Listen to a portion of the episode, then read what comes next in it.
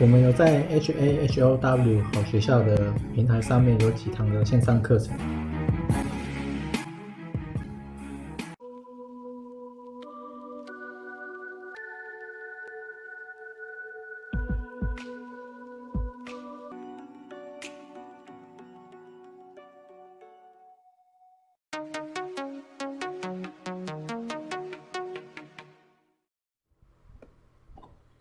今天是二零二二九月二号，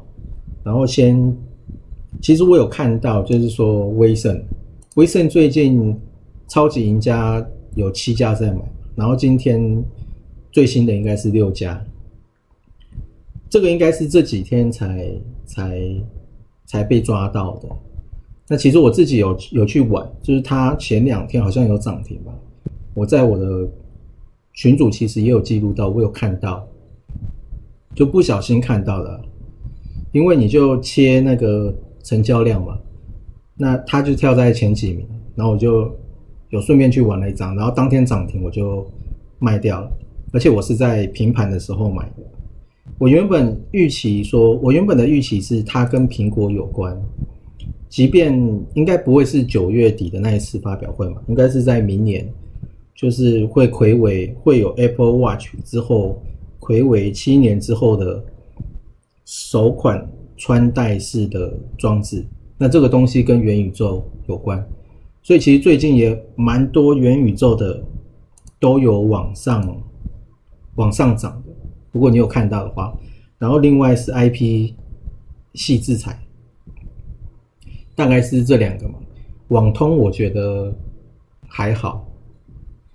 然后另外是。Apple 除了明年有这个之外，Apple 在九月底它有一个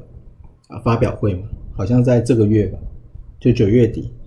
然后它有帮这个发表会取了一个名字，反正名字它整个背后代表的意思就是它要告诉你说，它这次会有卓越跟奇异的意思，新奇奇特，大概是这样子的意思，所以它可能不会只是。变色啊，等等，应该是这样子。然后另外这个是小台，所以这次有看到大概就是威盛。然后东阳上次我有讲嘛，它弹上来我会卖，所以我确实也把它卖掉了。我赔了五百块，我后来就把它卖掉。然后中心店也是嘛，它弹上来，反正先卖。那最近看起来不是很好，所以其实你留着也只是。多担心而已，所以我就只我就只新买威盛而已。然后这个是小台子的散户多空比，那这这几天在下跌，散户应该是在做多的，从这边可以看到。然后另外是外资的动作，它在期货小台好像已经变成两万口的空单了。然后大台的话是快转空了，原本是多单流仓，然后现在是减到剩三六五八，所以它转变的幅的速度也很快，减的那个速度很快，前两天还在一万三哦，然后另外是今天是九月二号，所以说离这个结算每个月的第三个礼拜三就是二十一号。九月的第三个礼拜三是二十一，离二十一号还很久，还有三个礼拜，所以这一条路应该是很明显的，就是往下，应该是不会有太大的变动。而且九月的第三个礼拜三的那一周，除了有结算，然后 FOMC 好像也在那边嘛，还有什么？还有事务日好像也在那一周。就全部都卡在那一周，二十一号那一周，所以我的威盛应该也是在十五号、十四号、十五号，我会全部把它卖掉，就是先全部清空再说，大概是这样。如果说十五号之前没有赚的话，我会把它全部清掉。然后现在的指数也都是下跌，其实本来盘前我看是涨零点九六。但后来三个指数都是下跌的，然后债券美债其实也没有破底嘛，而且现在我看还涨一个蛮多的，所以没有破底的话都还好。然后美元也是，就是有稍稍回落，但是基本上还是在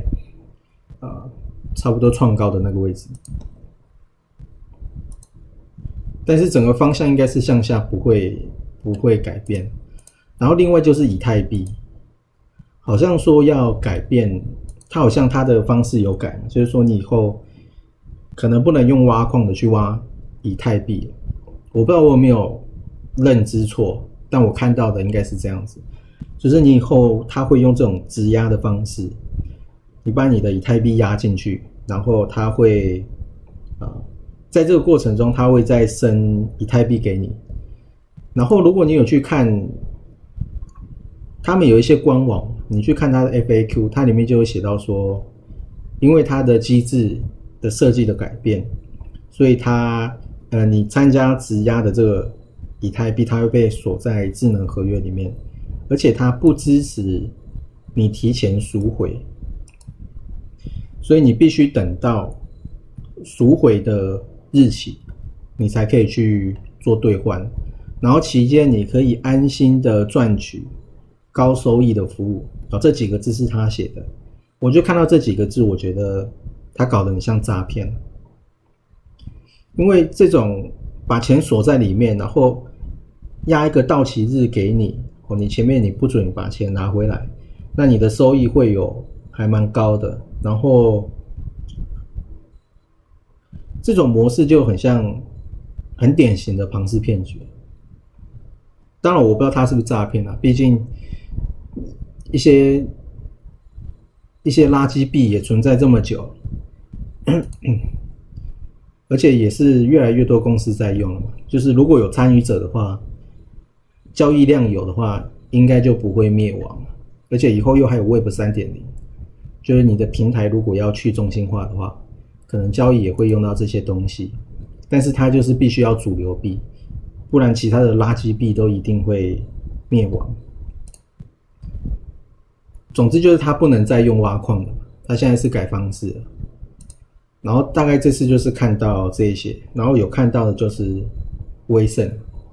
大概在九月十五之前，它如果没有在有高点，那我应该会把它卖掉，大概是这样子。